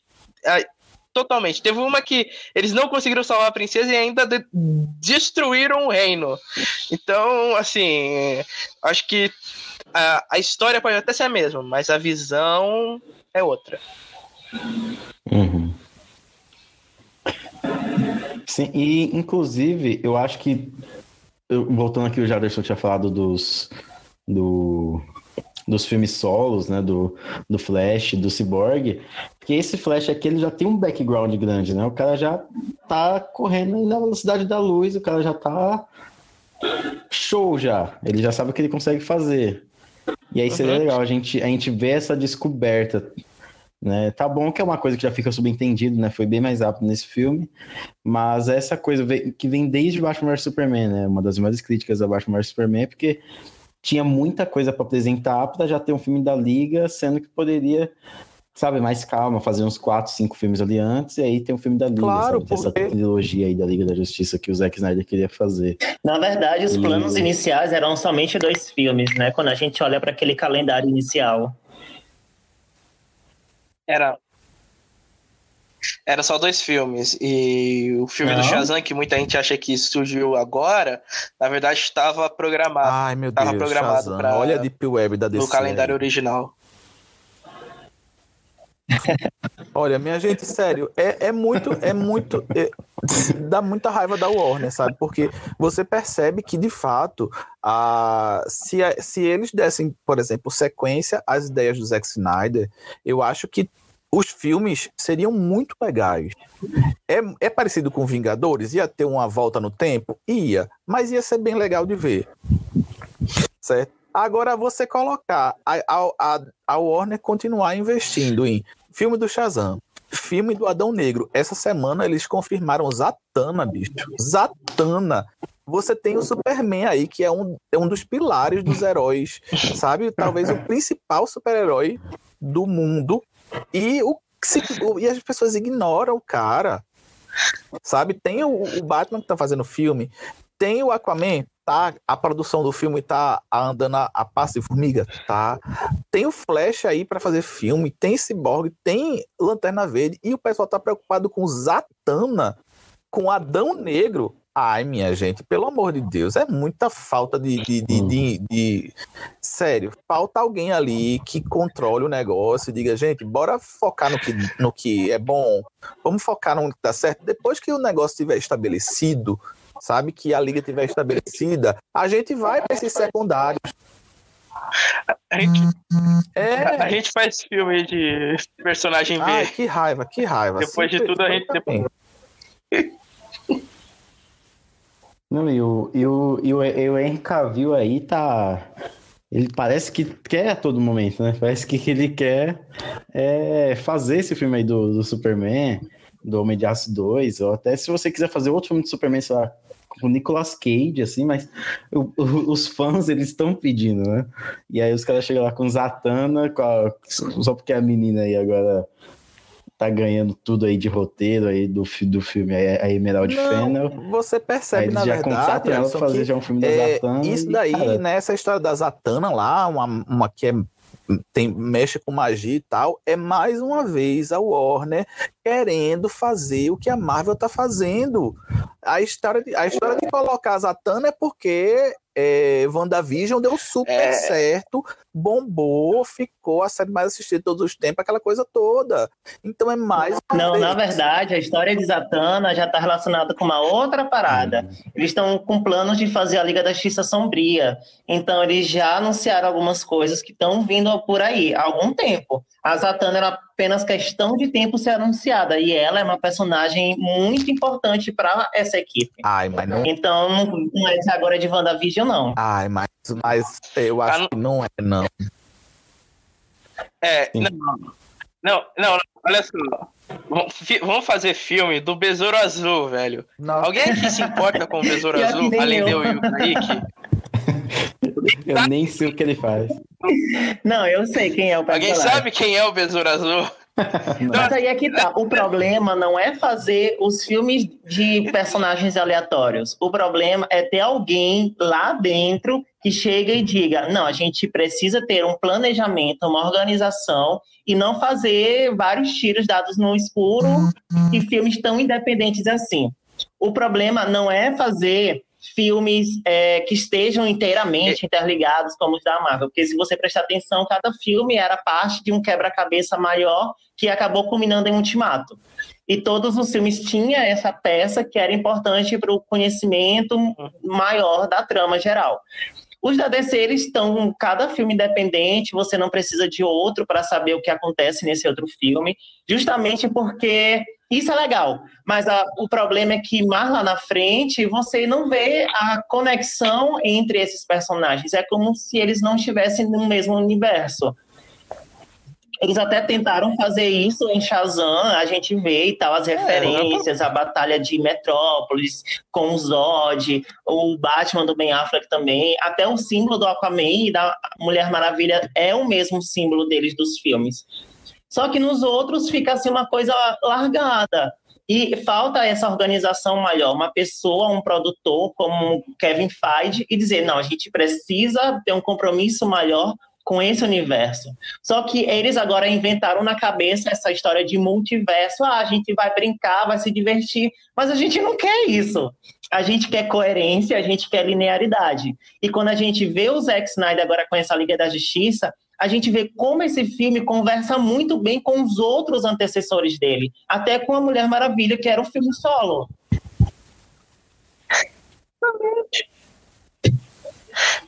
É que a Pois é, e conversa era, bem com o filme. prequel, né? Então, Porque tem coisas que ela faz nesse filme que a gente entende que ela tá fazendo Conversa- tal coisa justamente por uma ação que aconteceu no filme dela. Uhum, conversa até bem com o Esquadrão Suicida, cara. Entendeu? Tipo. Então, por que estão fazendo isso? Eu vou, eu vou dizer, cara. Isso, isso. Quando eu vi um vídeo do Gustavo Cunha falando que o Justice League foi o. A sabot, foi uma, um simples ato de sabotagem. Olha que eu me vejo obrigado a concordar com o palestrinha. cara, porque, velho, assim, esse, esse filme ele é tão mais coeso com seus antecessores. É tão, é tão mais. Diferente do, do Mulher Maravilha 84, de Arlequina, do, do Ave de Rapina, que é um filme que eu acho até maneiro. É, diferente do, do Shazam. Esse aqui ele, ele consegue ser coeso com todos, com todos os seus antecessores. Os outros não. É, você vê que tem uma. Mesmo que às vezes esteja meio esquisito, ainda tem um, um raciocínio direto assim, do Snyder. Você vê que ele tinha uma coisa bem planejada ali e que, Sim, só, ele... só, e que só precisava assim de alguém falar: vamos planejar direitinho pra gente não, não ficar fazendo esse filme de quatro horas, vamos planejar aqui quais filmes que a gente Nossa, vai colocar no meio. O problema, se o problema era fazer era quatro, era porque o filme era tinha quatro horas, então fizer, então dividisse o filme em duas partes e, e lançasse cada parte no intervalo em mais ou menos dois ou três meses. Sim. Se e o que, problema era esse. Ia ser assim, então, não ia, não, mas não ia ele já fazer tinha um planejamento de fazer, 2017, além desses quatro horas, ainda ia ter é, o... outro. Na verdade, iriam ter mais dois outros, né? Ah. A, Ia, né, os, ó, o, calen o calendário original era Homem de Aço, Batman vs Superman, Esquadrão Suicida, Mulher Maravilha, Liga da Justiça 1, é, Flash, Aquaman, Shazam, Liga da Justiça 2, Cyborg e Lanterna Aí, Verde. Esse era o calendário ele original. Já falou que seriam três, né? Que para completar a saga toda. Aí, aí, a ideia original era três, era, era três mesmo. Porque é, tinha um roteiro antes, né? Porque a gente sabe que o roteiro foi modificado antes das filmagens, logo após o, a recepção de Batman vs Superman. Então, é, é, ia ser três partes. A segunda parte ia ser no espaço, com a derrota da Liga. Inclusive, a gente vê flashes disso no, no filme. E e o terceiro filme ia ser aquele futuro Mad Max muito doido, com o Coringa sendo aliado e o Deathstroke é, com aquele moicano O último filme era o, o Flash voltando o tempo para resolver fazer. o negócio todo. Mas é. não acreditaram nessa ideia, né? Não compraram e aí ficou, né? Tem aí Arlequina, tem aí Zatanna, Adão Negro, puta merda. Zatanna. Esse, esse, esse, filme da Zatanna, ele vai ser naquele selo do Coringa e Batman aí? Não, não, não. Acho que Porque... ele vai ser mesmo no World of DC mesmo. Porque por mim eu falava assim, ó, Snyder, vamos terminar aqui, nem que seja em animação, e o resto dos filmes é. faz, faz tudo aí gráfico Mas novel, já disseram que é sem fechado futuro, aí. né? Cada um faz seu filme que fechado, vamos chamar os produtores aí. Já foi... E, né, a verdade, antes, é. Né, é. Tal, é, agora. Não, agora que o filme é um sucesso, tá todo mundo pedindo Mas a continuação. Já, até mesmo quem não queria ver, quer, quer terminar de ver essa já, história, velho. Como assim? Eles não esperaram nem passar o, o boom, né? Porque lançaram o filme de 18. No, na mesma semana eles estavam dizendo, gente, olha, não chegaram nem no final de semana. Não, nem adianta. Isso daí a gente só finalizou, foi ótimo, mas não vai ter continuação. Isso aqui, é, ou seja, pode colocar milhares de hashtags e não vai estar. Se, é, se te, se te, Eu já tô na hashtag Restore the Snyder Cut. É, é, é só, é, é, só o Nolan chegar lá e falar: Olha, eu faço mais três filmes pra vocês. O Nolan tá querendo dar um bananão pra, pra Warner. Se vocês deixarem o Zack Snyder terminar. E aí o Warner fala: Tá bom. ah, não, mas o Nolan é amigo do Snyder. Ele. É, eles são amigos. Ele se sacrifica pelo, pelo amigo. é, o, o, o, Snyder, é, o Snyder se sacrificou pelo Nolan, cara. Tem um documentário inteiro sobre a trilogia do Cavaleiro das Trevas e o filme. E esse documentário inteiro é uma hora e meia de, de pessoas enchendo o saco do Nolan. É, puxando o saco dele. É, é, tem dentro do documentário. Nossa, é, é bem legal. mas, mas enfim. Mas, enfim, na minha nota, na minha percepção, cara, esse filme, esse filme, ele é um marco na história do cinema ele é uma coisa única que realmente, se for acontecer de novo, se for, se for ter continuação, que eu não acho que, mesmo se o filme sendo esse sucesso que está sendo, eu acho que não vai rolar, porque como eu já disse no programa anterior, o Snyder ele já tá em outra vibe, ele já tá no. Já tá em outro estúdio que tá disposto a abraçar as ideias dele, tá cheio de projeto nesse, na Netflix. E ele só queria dar um ponto final é, nesse filme apenas isso, apenas encerrar o projeto da vida dele, que é a Liga da Justiça. Ele apenas queria dar os, os, o seu ponto final, né? Tanto que no, na minha crítica, é, a gente, eu falo lá que é uma carta de amor aos personagens da DC, Rapaz, uma olha, carta de amor de um pai para a sua eu, família. eu, eu concordaria. Eu concordaria que ele queria dar um ponto Não. final Não. se ele não, por exemplo, não colocasse aquela cena do Coringa lá.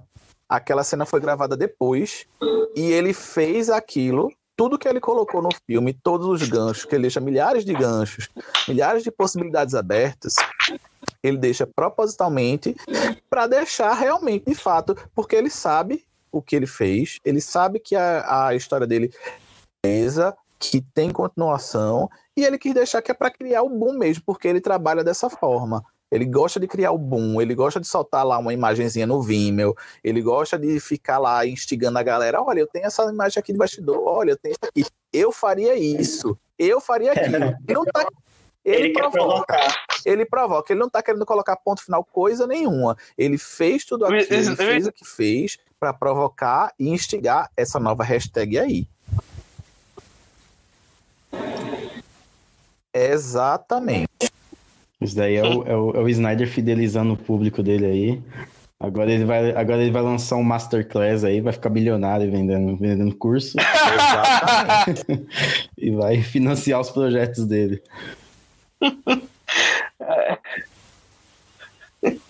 Ele podia ter lançado em Torrent, né? Ah, não, mas o filme ia ser processado. É uma, É. é, é, eu, é uma pena porque eu não vou mentir, depois que você assistir, ah, eu queria ver aonde é que isso ia dar. Queria ver agora o final disso aí. Mas. Começou, agora Exato. termina, Já né? Começou, o negócio Sim. tem que terminar, vai deixar pela metade. Mas vai ficar pela metade mesmo. O que a gente vai ter é um filme do Superman com o Michael B. Jordan. Ai. Mas até mesmo. Mas até Agora, mesmo. Mas até mesmo filmes que fizeram sucesso, que eram planejando a Ah, mas trilogia. Um até agora não tiveram continuação. aquilo, né? O Warcraft é um exemplo disso, que é o. que é o- Não, o- Ninguém não, queria o- ver nem o ma- não, o Warcraft foi a maior bilheteria de um filme de jogo. Faturou bem mais do que o estúdio pretendia. Na do que o verdade. estúdio imaginou do que ia faturar. Entendeu? Faturou 400 milhões. E, e, e, a- e o, ele, e o Duncan Cara, Jones já falou que só Se tá esperando filme- sinal o verde. sucesso que você tá só dizendo, que esse sinal verde até agora ainda não, não surgiu. Não subestime Hollywood. Hollywood não perde tempo. Tá tendo- Vai ter Sonic 2 aí, bicho. Sonic 2. Então, não me venha dizer que esse filme foi um sucesso, que arrecadou tudo que ele deveria arrecadar, quando, na verdade, não tem. Não, não, eu disse que ele, Não que ele fez. Não fez. Ele foi eu um disse que ele fez um fracasso. lucro considerável. Ele foi um, Um fracasso real. Porque se tivesse sido 400 um sucesso, como você está dizendo, mesmo que fosse um filme ruim, Esquadrão Suicida foi um sucesso. Arrecadou o que o pessoal esperava. Todo mundo falou mal, é uma porcaria, é uma porcaria. Mas o segundo filme tá aí. É um reboot, não importa o que seja, mas estão gravando outro filme do Esquadrão Suicida. Então, ou seja, não, se não estão fazendo outro, é porque o filme não foi bem.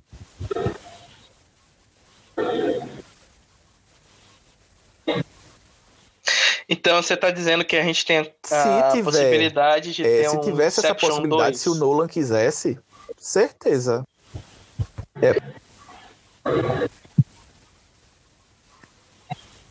Só que o Nolan não é dono de nada não, cara. O dono é o Warner. Eu, eu, eu, inclusive, por um momento, eu achei que o Te- Tenet seria uma continuação do Inception. Eu também ele- achei. Que ele queria lançar certinho 10 anos depois. Não, on- 11 anos depois, né?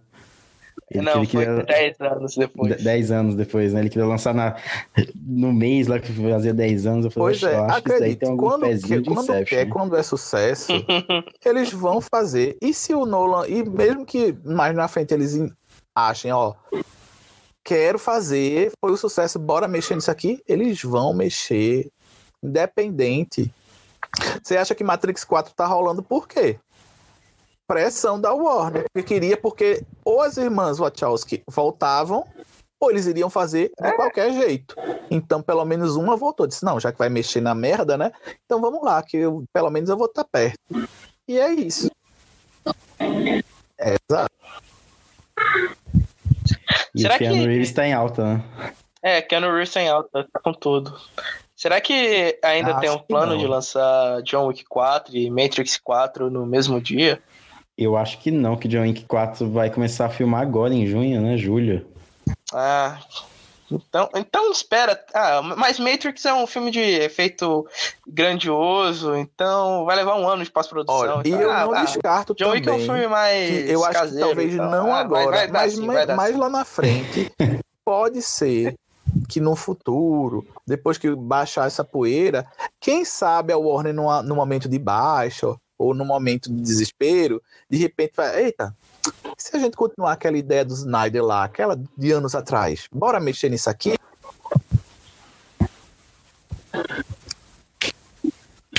Aí eles, aí eles chamam os irmãos russos. Não, não, os irmãos, os irmãos russos nunca, nunca, Não, eles, nunca. eles chamaram o Joss Whedon aí e falaram, ah, agora vamos chamar os irmãos russos. Não, o- os mas outros o, Vingadores. o Jo- mas o Joss Whedon, ele já ele ia Meu fazer Deus, o minha filme da Bárbara merece mais. Não, É verdade.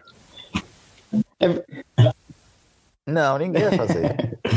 É, não, agora, agora já era, já. Né? Agora Não, ele tá fazer, naquele planejamento da HBO Max É. que eles lançaram, Não, não. teve a conferência agora da imprensa, alguma coisa assim. E aí eles postaram as produções da DC que eles estão produzindo atualmente, que estão em diferentes estágios de produção. Inclusive tem Stargirl lá, os Titãs, Patrulha do Destino. Se vocês não conhecem Patrulha, assistam, pelo amor de Deus, é a melhor série da DC atual. Mas continuando, foi nesse nessa imagem que foi confirmado o filme da Zatanna e tem o da Batgirl também. E aí vamos ficar aguardando por Puta mais notícias, né? Puta Pelo menos ainda tá em só off. A personagem tem um grande apelo juvenil, principalmente feminino, assim como a Arlequina. Agora, diferente do filme das Aves de Rapina, espero que eles acertem nesse filme da Batgirl, porque filme das Aves teve aquele problema de ser para mulheres de 18, e aí o público que era para ter sido atingido não foi. Ai, mas isso é uma história para um outro podcast, né?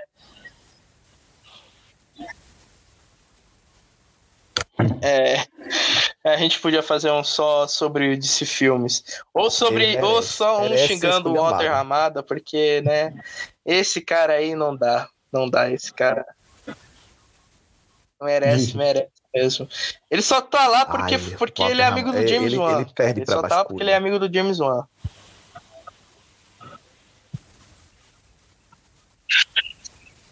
Ai. Eles tinham a mente certa, o Snyder, eles tinham a mente certa do que era do Snyder. O cara, o cara que tinha pensado uma história, cara. Não, o Batman vs Superman, cara, tinha.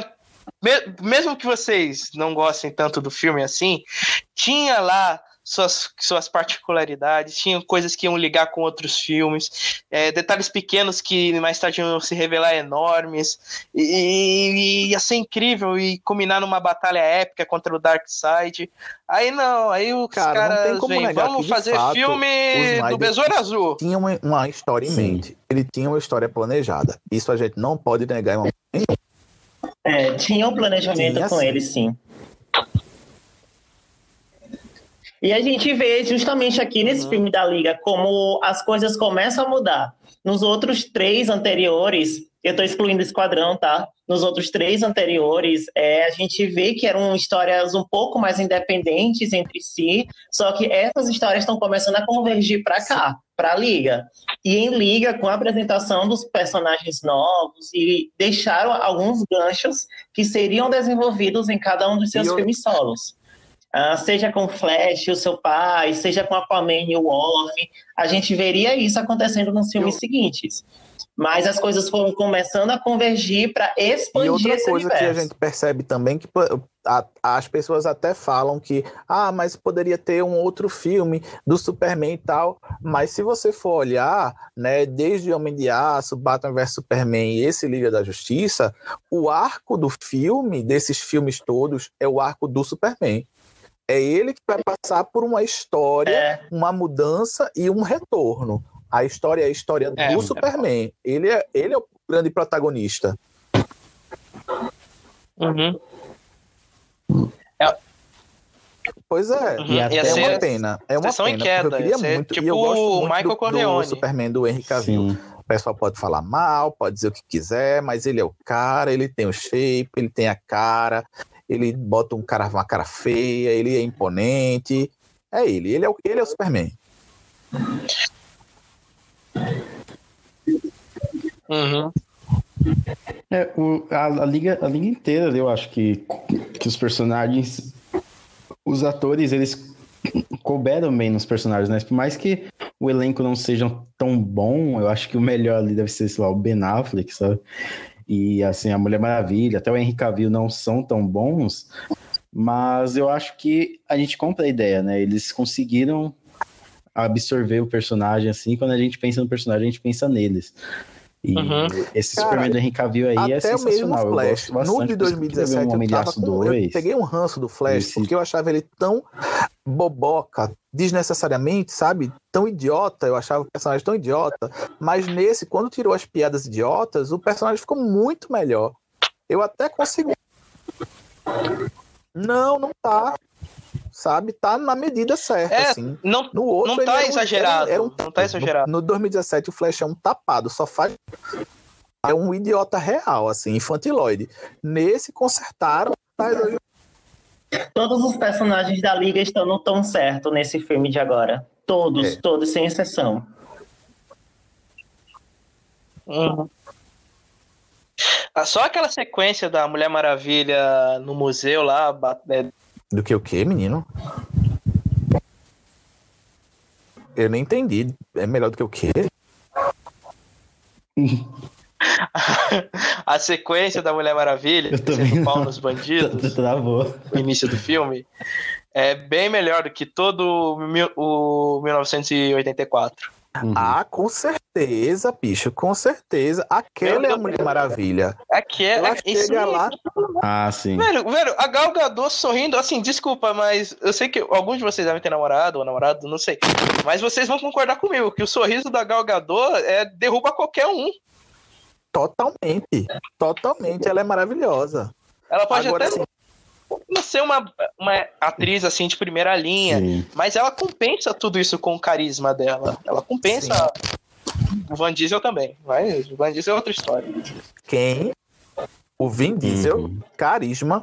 Minha gente, vamos parar, né? Eu acho que tá na hora de encerrar essa Agora, live. o que o. Vamos encerrar essa live, vamos. Então tá, o The Rock, o The Rock, o The Rock, o The Rock. Ah, o The Rock. Ah, beleza. Porque Vin Diesel, carisma, não dá pra colocar numa mesma frase. The Rock, A não ser é, que ela The seja Rock. negativa.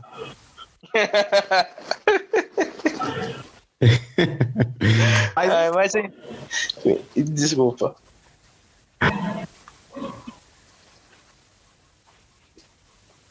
Agora, o que o, o que o Junk Excel lá, o, o que, que ele fez Ficou, com a trilha da Mulher Muito Maravilha? é melhor, tão Boa. ficou Ele colocou muito aquele coral melhor. de fundo que ficou muito melhor. destoa completamente.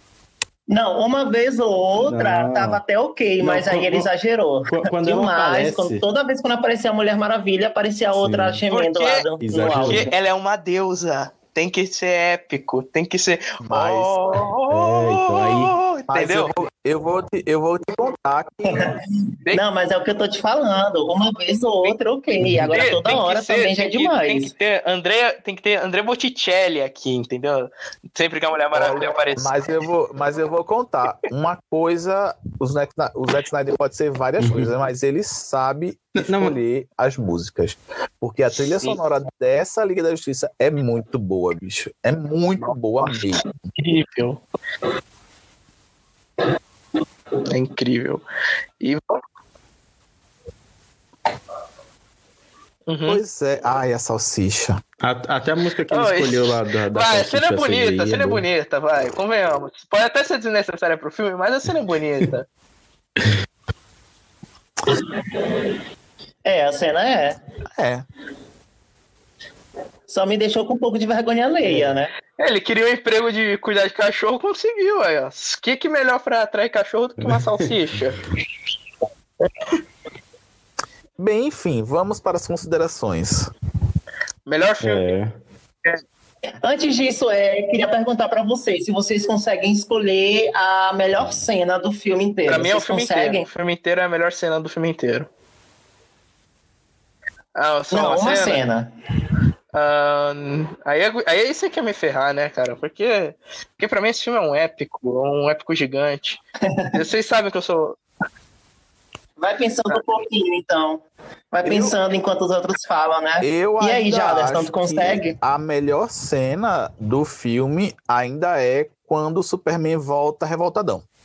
Eles lutando contra o Superman lá na, na estátua e tal. Eu acho que aquela volta ali é fantástica. Sabe aquela olhadinha do Flash, Flash correndo, tipo, ele nunca vai me ver, ele vira o olho assim. Cara, aquilo dali é muito, muito bom, muito bom. Aquela cena é muito boa.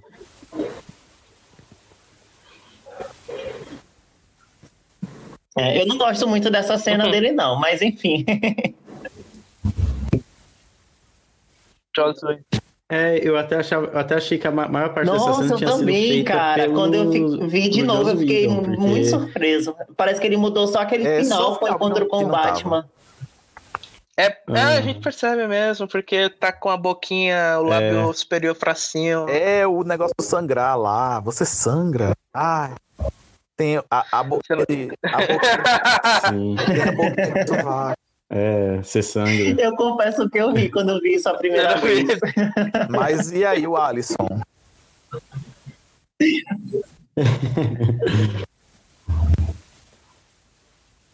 Eu, eu acho que é naquela cena bem. do, do Flash mesmo. que, que tem assim, que é quando. Quando você chega. É, quando ele volta no tempo, porque é quando os, os vilões eles completam, né? Aquilo, e aí você vê o herói ali tomando ali seu último ato, né? Era a última coisa que ele podia fazer, era a única coisa que ele podia fazer, então ele sai correndo, e aí eu, eu acho que aquela cena ali me encantou muito. Ou na aparição do Superman, quando o Superman aparece, e, também as duas cenas aí que foram cenas que me arrepiaram Certo. bastante. Mas eu, Eu acho tô em dúvida entre duas cenas, na verdade. Mas as duas cenas são meio uma seguida da outra, que é a batalha Ah. final contra o lobo. Um, um, é o momentos antes do Superman aparecer, que a gente via todos os heróis fazendo alguma coisa, sabe? Tu não, tu não sentia que eles estavam largados simplesmente. Eles tinham uma função em Hum. cada momento, em cada lugar. E eu gostei disso. Mas quando o Superman entra também, diferente da versão de 2017, ele roubava os holofotes da liga inteira para si.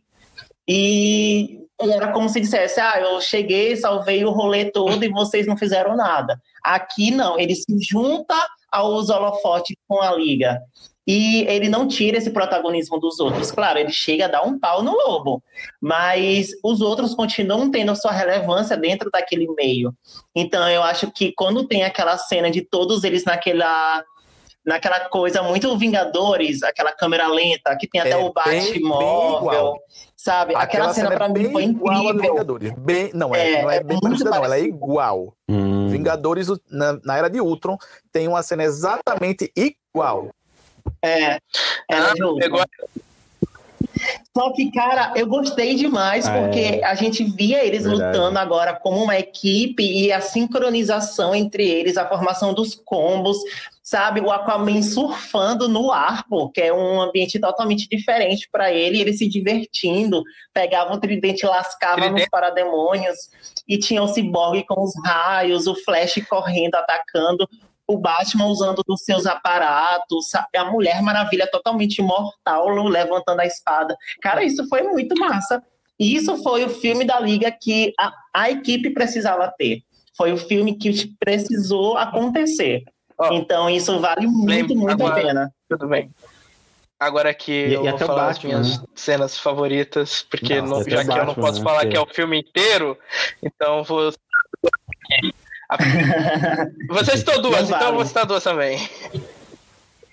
É, A, a primeira é o combo final no, no Lobo da Steppe, que eu achei muito foda. Aquilo lá, quando a Mulher Maravilha corta a cabeça dele, aí o Darkseid pisa como se não fosse nada, pisa na cabeça do tio dele, do tio dele, como se não fosse nada. Aí, vamos lá, vamos pegar o que ele, ele conseguiu lá em ele descobriu que lá tem a- o que eu quero, então vamos lá preparar a armada, vamos embora, dane-se o mundo que eu não me chamo Raimundo. E a segunda foi o, o, o pesadelo, o futuro, a cena do futuro, que eu achei bem interessante, um gancho muito legal, um, tipo, realmente você vê ali um, um potencial tão grande, mas tão grande de uma história ser tão bem contada, velho de uma, de uma história futuração tão bem contada, velho. E aí a gente fica triste porque não, não, não vai ter, que não vai ter, tipo, provavelmente nunca vai ter É. a sequência do negócio. É, é isso. É uma, É uma pena, né? é uma pena. Enfim, vamos para as notas. Vamos dar. É, É, isso que eu Kaique, qual é a sua nota? De quanto a quanto? É, é, Nove. é, aqui Ah, é é. estrela, tá? É de 1 a 5. Ah, Não um vale nada quatro e meio. quebrada. Sério?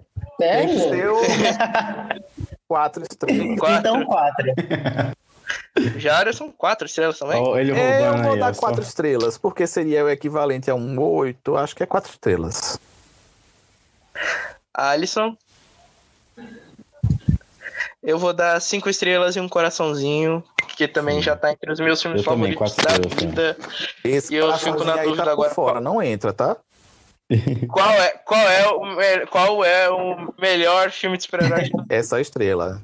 É só estrela, né? É só estrela, mas eu, mas eu deixo aqui um coraçãozinho sempre que eu falo que, um, que é um dos meus filmes favoritos da vida, entendeu? E eu agora fico na dúvida qual é o melhor filme de super-herói de todos os tempos. Se é Batman Liga da Justiça de. Zack Snyder ou Batman vs Superman? Não, tu não é Cavaleiro das Trevas. Batman Cavaleiro das Trevas é o melhor filme de super-herói de todos. Não é! É, Não é, não é por acaso. O Blu-ray 3D que eu tenho é de Cavaleiro das Trevas? É, né? Mas assim, não é o que você quer, né, meu amigo? então agora, né, tem, eu gostaria de agradecer aos nossos convidados, Alisson, do Colastron, Kaique, fa- é, o Jaderson do Net Café, que vocês já conhecem. Agora, Kaique, fala um pouco do Valeu. seu trabalho, do, que, do seu canal.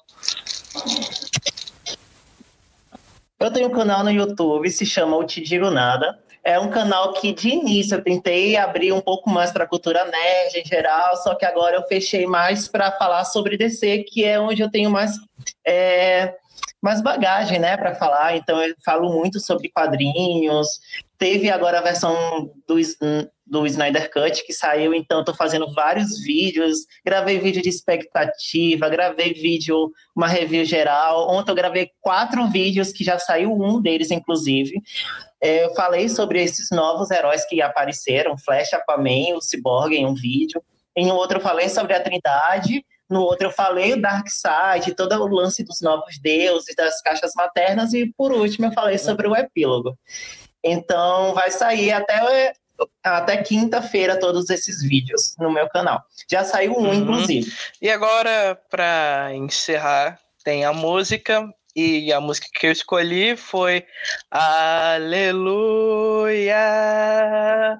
Aleluia. Só que cantada, não a, não a original do Leonard Cohen, mas cantada pela Alison Crow, que ela é amiga do Zack Snyder, inclusive. Ela ela é amiga do Zack Snyder e ela tinha um, um relaciona, ela tinha uma relação muito profunda com a com a Alton, então ela se propôs então é a música que toca nos créditos que eu chorei quando eu terminei de tava, tava Vila For Alton, aí começou a tocar música, velho, eu chorei tanto. Eu chorei tanto, velho.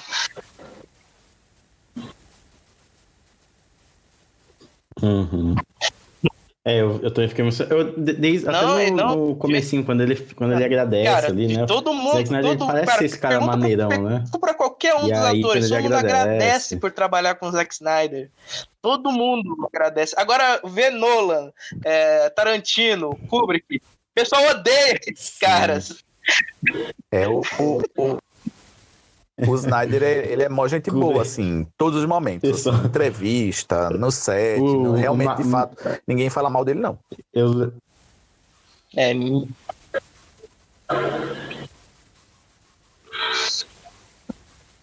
eu, eu lembro quando eu tava na, na CCXP e aí teve o painel daquele Esquadrão 6. Six Underground lá do. Michael Bay, como que é? Eu eu esqueci o nome em português.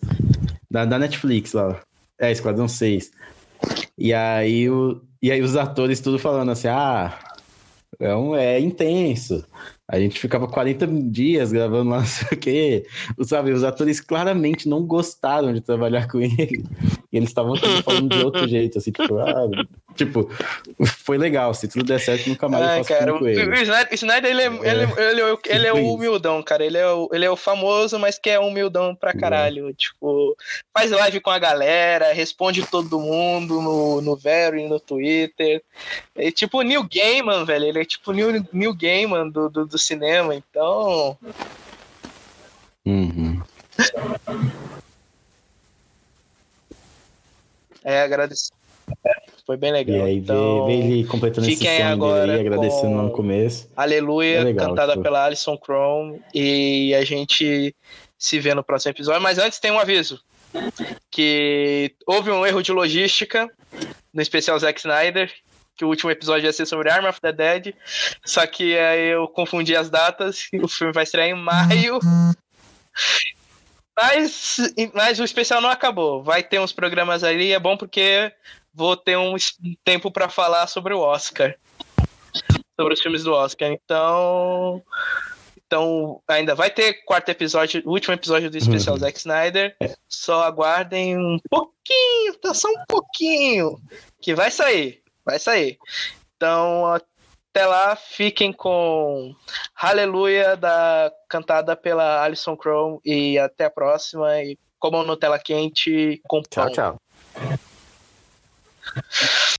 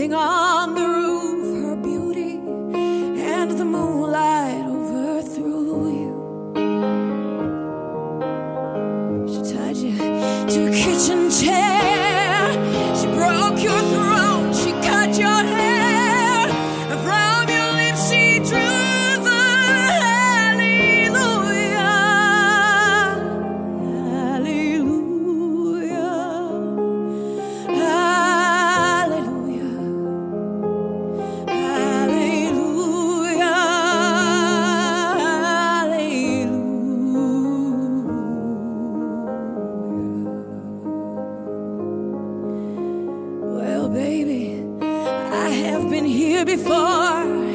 I've seen this room and I have walked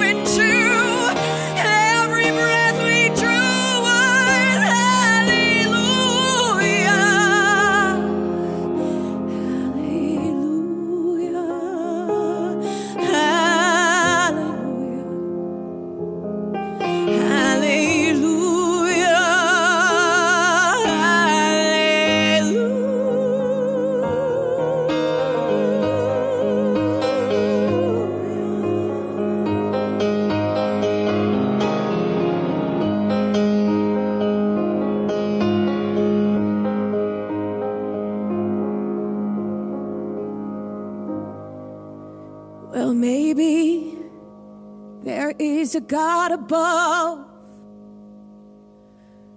But all that I have ever learned from love was how to shoot somebody who outdrew you.